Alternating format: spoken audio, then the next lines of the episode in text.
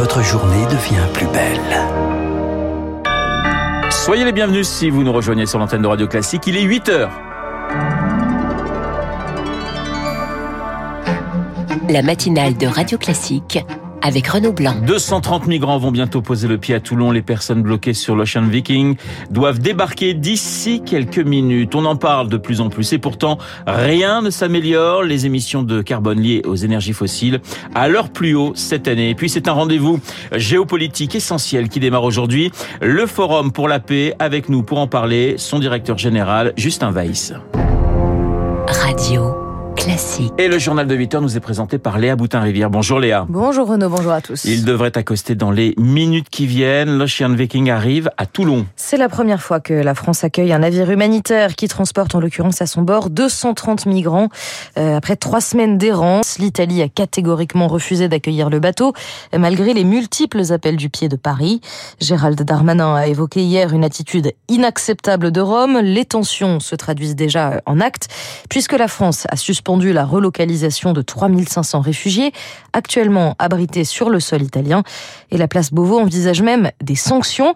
Mais Victoire Fort, dans les faits, eh bien, ce n'est pas si simple que ça. Paris à Rome dans son viseur. La France exige une réunion au sommet et espère des sanctions européennes. Tania Racho, docteur en droit européen, experte des questions migratoires. Du côté de l'Union européenne, il y a une réglementation qui porte sur l'accueil des bateaux en détresse qui peut aboutir à une sanction financière assez lourde. Simplement, il faut que la Commission européenne veuille engager cette procédure, euh, ce qui n'est pas certain. La France insiste car il y a quelques mois, c'est sous sa présidence que les 27 avaient trouvé un mécanisme de relocalisation des migrants.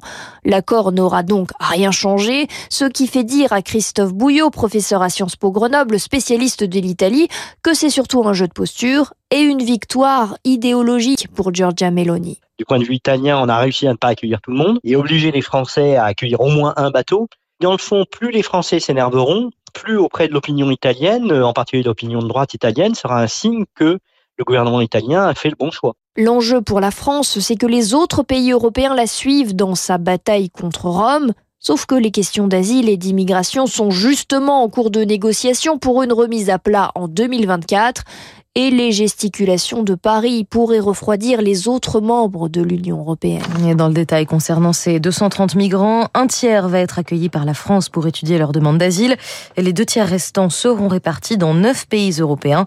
Gérald Darmanin a bien précisé que la décision de les accueillir si elle relève d'un devoir d'humanité, est exceptionnelle. Léa, le Conseil constitutionnel tranche sur la question de la fin de vie. Et plus précisément sur celle des directives anticipées. Ce document écrit dans lequel une personne peut détailler à quel point elle souhaite ou non être maintenue en vie.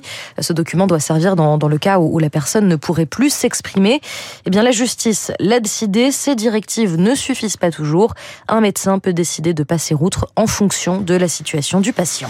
Une visite très attendue aujourd'hui aujourd'hui à la COP27, celle de Joe Biden. L'essentiel de la frénésie autour des midterms est retombé. Le président américain fait donc un détour par l'Égypte pour la conférence pour le climat.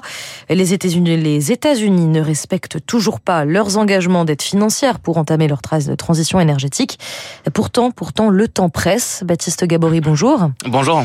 Cette année, les émissions de CO2 produites par les énergies fossiles vont atteindre des records. Oui, plus 1% par rapport à, à l'an dernier, selon le bilan publié cette nuit euh, par plus de 100 scientifiques. Les émissions mondiales totales vont se maintenir à des niveaux records. Alors certes, le gaz diminue un peu, notamment grâce à l'arrêt des importations de gaz russe en Europe, mais le charbon plus 1% et le pétrole plus 2,2% font plus que compenser et le charbon est deux fois plus polluant que le gaz. Alors les émissions vont baisser légèrement en Europe et en Chine, mais elles augmentent aux États-Unis et en Inde par exemple, et il n'y a pas de signe de diminution à long terme se désespèrent les scientifiques. Il y a une falaise devant nous, explique ainsi un des auteurs de ce rapport. Il ne croit plus d'ailleurs à l'objectif de maintenir le réchauffement à 1,5 degré. Au rythme actuel des émissions, ce seuil sera franchi dans seulement 9 ans. Merci Baptiste. Et pour plus de précisions, rendez-vous sur le site de Radio Classique, rubrique 3 minutes pour la planète. Nous sommes le 11 novembre, ça ne vous a pas échappé Léa, et on commémore bien sûr aujourd'hui l'armistice de la guerre de 14-18. Ouais, cette année, ce sont aussi les 100 ans de la première commémoration, justement.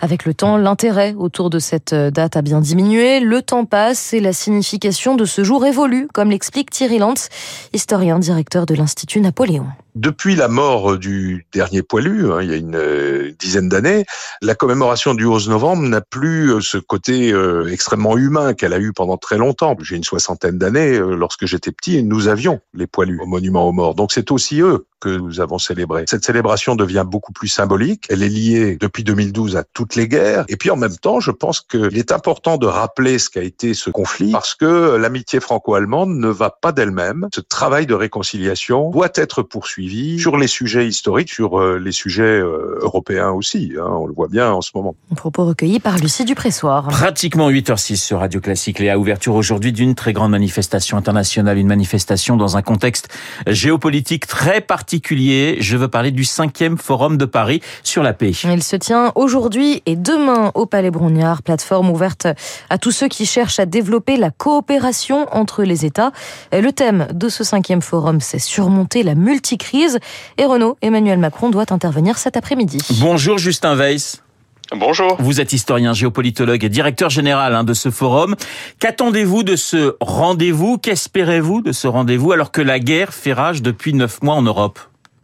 Ben, Deux choses. D'abord, euh, offrir une plateforme de dialogue. Alors pas seulement entre entre les États, bien sûr, ce sont les États qui gardent la main, mais il y a aussi beaucoup d'autres acteurs dont on a besoin pour résoudre les grands problèmes et donc les tensions internationales, les les, les, les entreprises, les collectivités locales, les euh, ONG, les fondations philanthropiques et d'autres. Et donc c'est tout cela qu'on rassemble notamment des gens venus du Sud, euh, au Palais Brognard euh, chaque euh, chaque année à cette occasion. Et donc d'abord le dialogue et ensuite s'attaquer à ces grandes questions dont on sait qu'elles sont de plus en plus euh, pressantes pour nous, changement climatique, les questions numériques, les questions de santé, on a vu avec le Covid et d'autres. Alors vous évoquez un, double étirement, si je puis dire, des relations internationales, celle entre l'Est et l'Ouest, et puis celle qui existe entre le Nord et le Sud. Les relations Nord-Sud vous inquiètent peut-être encore davantage que celle entre l'Est et l'Ouest ben oui, parce qu'au cours des dernières années, on a vu cet étirement nord-sud, vu, des pays du sud global. On a vu notamment, euh, avec le Covid, le nationalisme vaccinal, le problème de la, répartition des vaccins, euh, créer une amertume très grande au sud. On sait bien que sur le climat, on est en temps de COP 27. Euh, il y a un désaccord très très profond. Euh, le, le, Sud estime que le Nord pollue et lui demande maintenant euh, de faire des efforts et éventuellement de réduire son développement pour pouvoir euh, pour pouvoir réduire les, les émissions à, effet de serre. Et, et donc du coup, il y a une incompréhension au mieux, voire des, des, tensions fortes au pire. On pourrait multiplier les exemples sur l'agriculture, sur la question de l'Ukraine où la vision est assez différente parce que l'Europe est vue comme ou les États-Unis sont vus comme étant hypocrites Justin Weiss, petit problème technique. Est-ce que nous nous vous avons perdu, me semble-t-il?